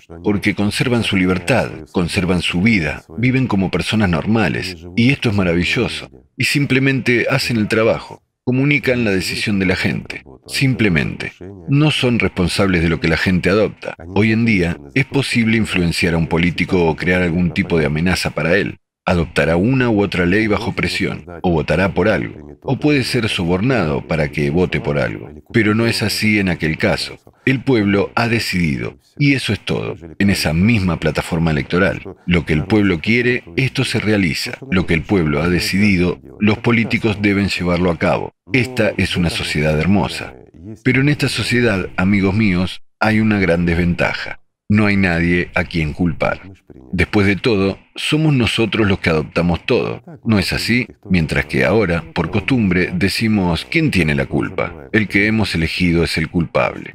Pero nos olvidamos de que somos nosotros los que lo elegimos. Entonces, ¿quién tiene la culpa? ¿Él o nosotros? Y, claro, no queremos culparnos a nosotros mismos. Ahora tenemos a alguien a quien culpar, pero entonces no habrá nadie es una gran desventaja para nuestra conciencia habitual. ¿Y saben qué es más realmente magnífico de esta plataforma electoral? No habrá corrupción. Será imposible cometer errores o cualquier otra cosa. ¿Por qué? Porque todo está abierto. Todo está disponible públicamente. La gente ve todo y la gente toma decisiones. Es por eso que todos los nombramientos para ejecutar ciertos puestos o algo más, todo esto lo decide la gente. Por lo tanto, un ejecutivo es solo un ejecutivo. No puede añadir o quitar nada en su propio nombre, porque la gente lo ve todo. Y si va en contra de la gente, inmediatamente responde ante la gente. De nuevo, la plataforma no es solo para adoptar leyes, sino también para discutirlas. Si en algún lugar hay algún tipo de corrupción u otra cosa, se somete inmediatamente a revisión, o como en el ejemplo que di sobre el doctor, cuando un académico se impuso. Disculpe, si alguien como ese se impone, esto no es beneficioso para nosotros. Entonces, este académico se jubila y se le hace responsable de lo que ha hecho.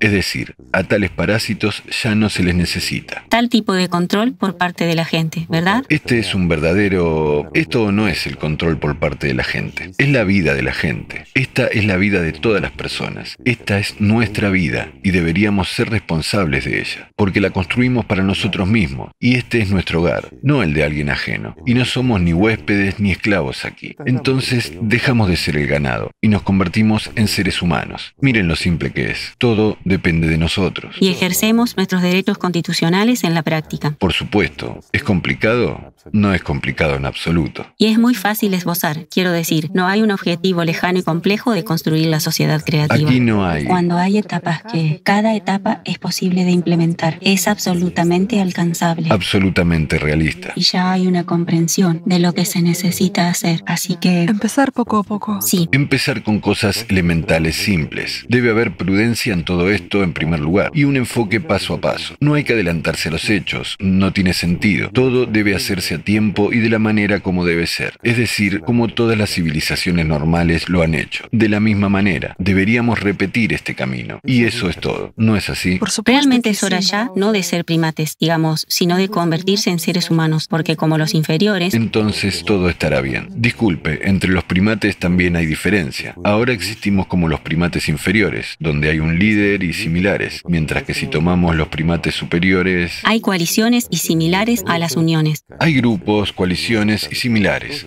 Muchos dirán, también tenemos coaliciones y grupos ahora. Las tenemos, pero no en todos los países. Algunos países han evolucionado los primates superiores, mientras que otros han permanecido al nivel de los primates inferiores, con un líder en la manada. Y eso es todo. Y su opinión es la ley. Bueno, ¿no es así? Digamos honestamente que seguimos siendo primates hasta hoy. ¿No es así, amigos míos? De una forma u otra, seguimos siendo primates. Es hora de convertirnos en humanos. Arremanguémonos, recordemos a todos nuestros contactos, a todos nuestros conocidos y hablemos sin timidez. Tenemos un buen ejemplo. Y saben que ahora me ha llegado un pensamiento, que no es en vano que estos representantes de LGBT, de estas minorías, hayan superado un camino tan difícil en su formación. En realidad han hecho esto por nosotros, amigos míos. Nos mostraron un gran ejemplo. No fueron tímidos al respecto y tuvieron éxito. Si no fueron tímidos en defender su derecho como minoría ante la mayoría y tuvieron éxito en eso. Nosotros, la mayoría, por el bien de una maravillosa sociedad creativa, de una gran idea, no tenemos nada de qué ser tímidos. ¿No es así? Después de todo, lo queremos para todos, incluidos ellos. Así que nos sirvieron como un maravilloso ejemplo. Tenemos algo que aprender. Sí, así que cuando pregunten, ¿necesitas más que todos los demás? Por supuesto que sí. Por supuesto, lo necesitamos. Este es nuestro mundo, el mundo en el que vivimos. Este es nuestro mundo, esta es nuestra vida, este es nuestro futuro. Nosotros mismos queremos vivir en esta sociedad. Este es el futuro de nuestros hijos. ¿Cómo es que no lo necesitamos? Cuando todas las esferas mejoran, cuando vives Por supuesto. donde no tienes que rellenar muchos papeles, Papeles y documentos. papeles y documentos, Cuando tú eres un ser humano, en primer lugar, cuando tú, sí, cuando tu vida es valorada y valoras la vida de los demás, cuando el mundo es hermoso y libre, ¿verdad? ¿No lo necesitamos más que todos los demás? Por supuesto que sí. Y se puede hacerle a esa persona una pregunta. ¿Acaso no lo necesitas tú, amigo mío? ¿Estás en contra de tus hijos? Disculpe, ¿estás en contra de que mis hijos vivan bien? Reformularé la pregunta. Si estás en contra de la sociedad creativa, significa que no quieres que los niños enfermos se curen gratis. No quieres que los niños estén sanos. No quieres tener cuidados preventivos. No quieres que todos vivamos bien y seamos libres. ¿Y quién eres entonces? Preguntarle al que hace tales preguntas como ¿necesitas más que todos? O que diga, no me interesa. ¿No te interesa el futuro de mi familia? ¿De mis hijos?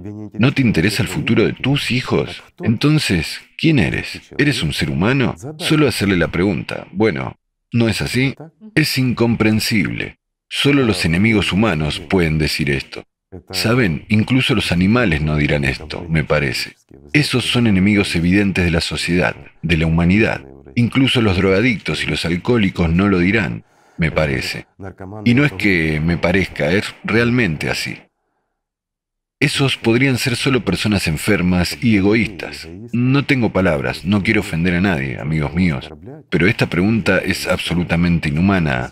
Al principio, la gente puede tener malos entendidos de lo que es la sociedad creativa.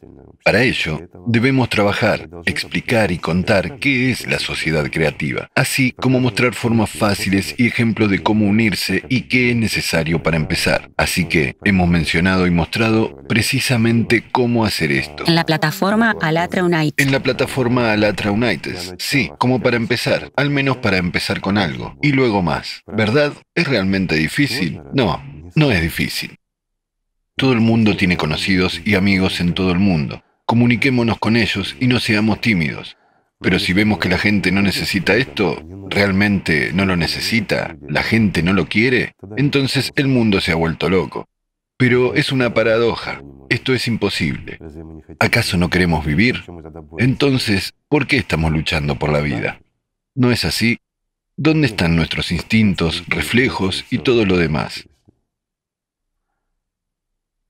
No, la gente quiere vivir y quiere vivir decentemente, como los humanos, deberíamos esforzarnos un poco.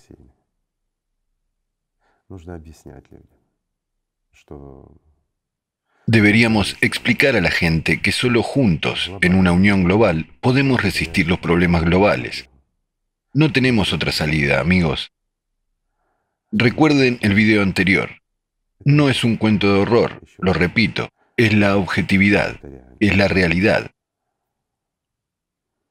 pero podemos si lo queremos. Como dijo Tsiolkovsky, todos los que podrán unirse, que aprenderán a unirse, podrán entrar en la edad de oro. La edad de oro solo podrá llegar si podremos unirnos.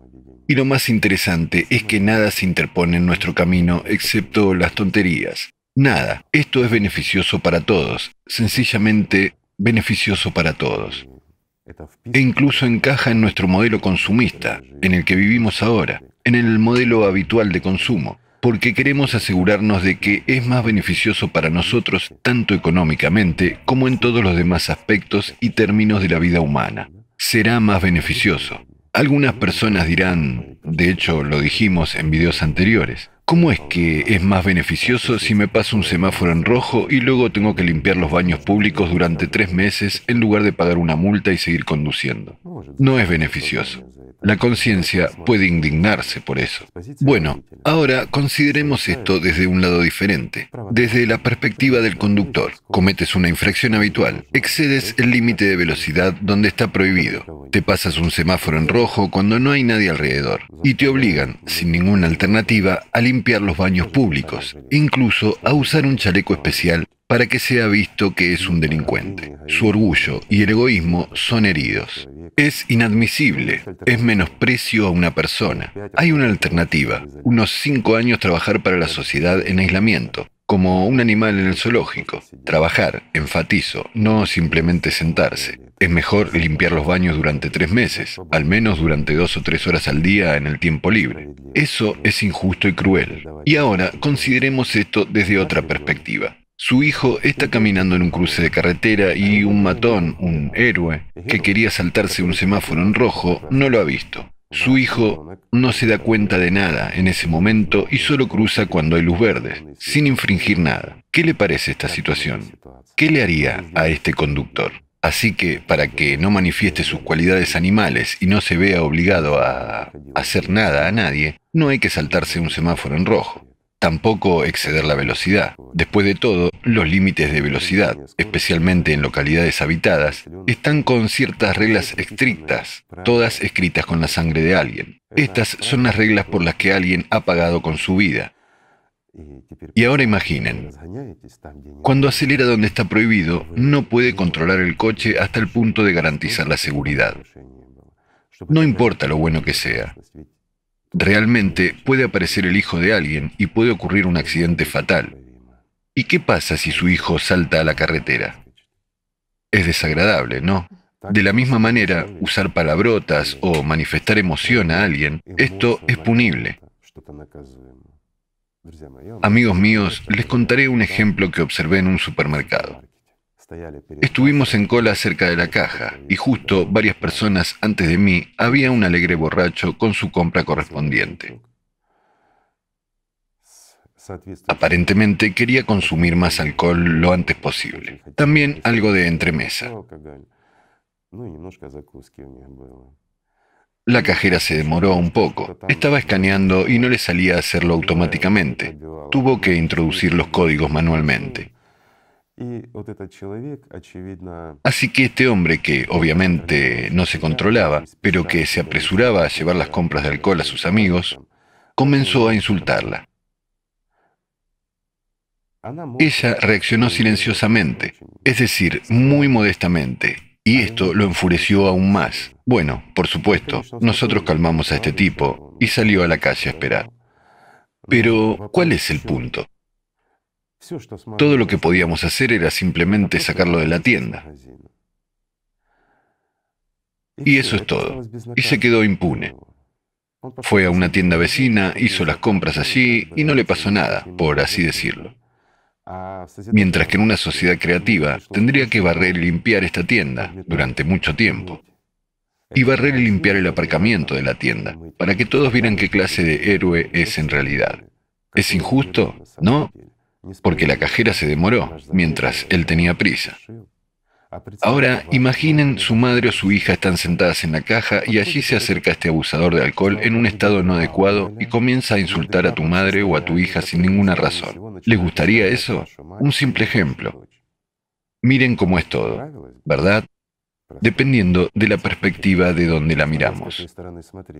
Mientras tanto, amigos míos, deberíamos mirar desde una perspectiva humana. Un humano no debe bajarse a nivel de un animal, no debe. Si se baja a ser un animal, la actitud hacia él debe ser como la de un animal, hasta que se convierta en un humano. No es así y a todos se les debe enseñar a no comportarse así, si queremos vivir en un mundo maravilloso y respetarnos los unos a los otros. Por eso decidimos que debemos construir la sociedad creativa durante una sola generación, para que la siguiente generación crezca ya en condiciones diferentes. Para ellos esto será aceptable y normal, porque nosotros recordaremos que es posible. Por ejemplo, el estar ebrios, insultar a una persona y que no habrá ningún castigo. En nuestro subconsciente tendremos tales ejemplos que hemos asimilado debido a las neuronas espejo, mientras que en la sociedad creativa esto está prohibido, Mejor que sea difícil para nosotros, pero para la próxima generación será fácil y natural, ¿verdad? Grandioso. Así es como debe ser, amigos. Debemos seguir siendo humanos y podemos hacerlo. Igor Mikhailovich, hablando de la cuarta etapa de la construcción de la sociedad creativa, cuando estemos en el nivel internacional. Bueno, sí. La gente se preguntará, ¿no es realmente no es una amenaza para la condición de Estado. No se violan las fronteras de los países de esta manera. Es una buena pregunta y se hace con frecuencia. Es decir, si por casualidad no vulneramos la condición de Estado, las fronteras y algo más. Pero depende de la gente decidir, no de nosotros. Como ellos decidan, con preservación de las fronteras, sin preservación de las fronteras, estados o no estados, entonces así será. Depende de la gente decidir. Te diré aún más. Hoy en día tenemos suficientes países en los que hay reyes, reinas y similares, ¿verdad? Monarquías. Reyes, monarquías y similares. ¿Habrá monarquía o no? Mucha gente dirá, es inadmisible, pero si lo pensamos bien, hoy en día las monarquías ya son una tradición. Después de todo, hay parlamentos donde se aprueban leyes y todo lo demás. Sin embargo, la gente, la gente misma adoptará leyes y gobernará sus vidas, mientras que las monarquías son una tradición. No sé, en mi opinión personal, todas nuestras tradiciones deben ser preservadas. Toda nuestra historia debe ser preservada. Todo lo mejor y maravilloso, lo que inspira a la gente, debe ser preservado. Esa es mi opinión. Recordando la transmisión anterior, cuando hablábamos de 3.500 millones de personas que pueden desplazarse de sus lugares. Y entonces surge una pregunta. ¿Habrá fronteras en la situación climática actual? La gente decidirá. Digamos que si nos distraemos de la filosofía Después de todo, estamos considerando la construcción de la sociedad creativa en condiciones ideales, las que tenemos ahora, si estamos a tiempo. Pero si no estamos a tiempo, tengo una pregunta sencilla. Incluso la migración de 3.500 millones de personas de una parte o la mitad del planeta a la otra mitad, ¿conservará eso sus fronteras, sus derechos y sus estados? Esa es la respuesta para ustedes, amigos míos. Y no somos nosotros los que hacemos los pronósticos. Disculpen, esto es lo que dicen los científicos. Han estimado que en 50 años, 3.500 millones de personas comenzarán a migrar, se verán obligados a hacerlo. Y hay una pregunta simple, ¿serán agresivos o no? Tanto los que migran de un lado a otro como los que los hospedan.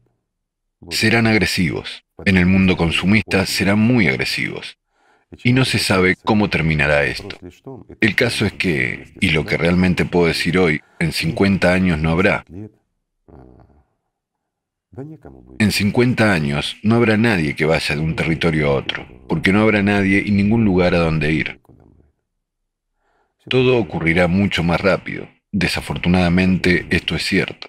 Pero es posible cambiar todo. Recuerdo que incluso desde la perspectiva del cristianismo, desde la perspectiva de la religión, la gente no debería esperar pasivamente a que ocurra un cataclismo o algo más. Pero hoy en día, en el mismo cristianismo, mucha gente dice, sí, sucederá, pero debemos sentarnos y esperar, porque es el castigo de Dios y es bueno. Y nosotros somos tan creyentes, Dios nos ama tanto, a tales holgazanes, vagos y perezosos que no hacen nada, se sientan y esperan el castigo de Dios para los demás. Y nosotros entraremos en el paraíso, mientras que Él castigará a los demás. ¿No es una posición cristiana hoy en día en algunas organizaciones? Digamos, organizaciones. Sí, lo es. Pero está totalmente equivocada. Equivocada, por supuesto.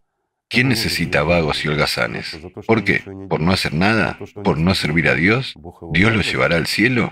Les daré un simple ejemplo. Imagínese, hay dos personas. Usted es un hombre rico, hace muchas cosas buenas y no tiene tiempo para hacer algo en casa. Y uno viene a ayudarle, mientras que el otro le mira con soberbia y lo desprecia. Entonces, en el caso de que necesiten ayuda, ¿a quién ayudará usted? ¿Al que viene a ayudarle o al que con soberbia le da la espalda? ¿Por qué debería ayudarle? Bueno, un simple ejemplo. ¿Quién ha merecido amor y respeto? ¿El que sirve a Dios y lucha por cada alma aquí? ¿O el que se queda ocioso y piensa que ya es priori digno de ser tomado por Dios? Porque no hace nada y es perezoso, porque Dios debería amarlo. ¿Amarlo por qué? ¿Por la ociosidad? ¿Por la pereza? ¿Por complacer al diablo con sus pensamientos, olvidándose de Dios? ¿Por tratar a Dios de forma consumista? Una simple pregunta. Seamos honestos en este punto también. Dios es el que ama. Ama a todos los que conoce. Y conoce solo a aquellos que le aman y le sirven. Esa es la respuesta para ustedes, amigos. Así que, amigos míos, amémonos los unos a los otros. Empecemos con algo simple y vayamos hacia algo más grande, por amor y respeto al prójimo. Gracias por estar con nosotros. Gracias. Gracias. Gracias. Gracias. Gracias a ustedes también, amigos.